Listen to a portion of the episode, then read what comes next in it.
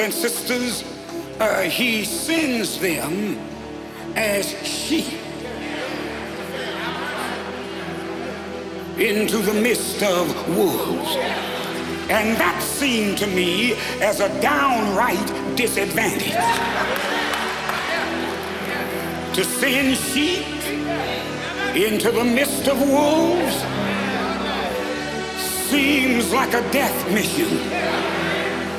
To send sheep into the midst of wolves, it seems like you're sending them to their destruction. And I said to the master,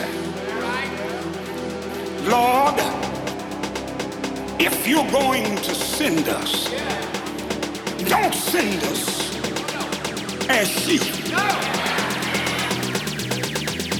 At least send us as lions.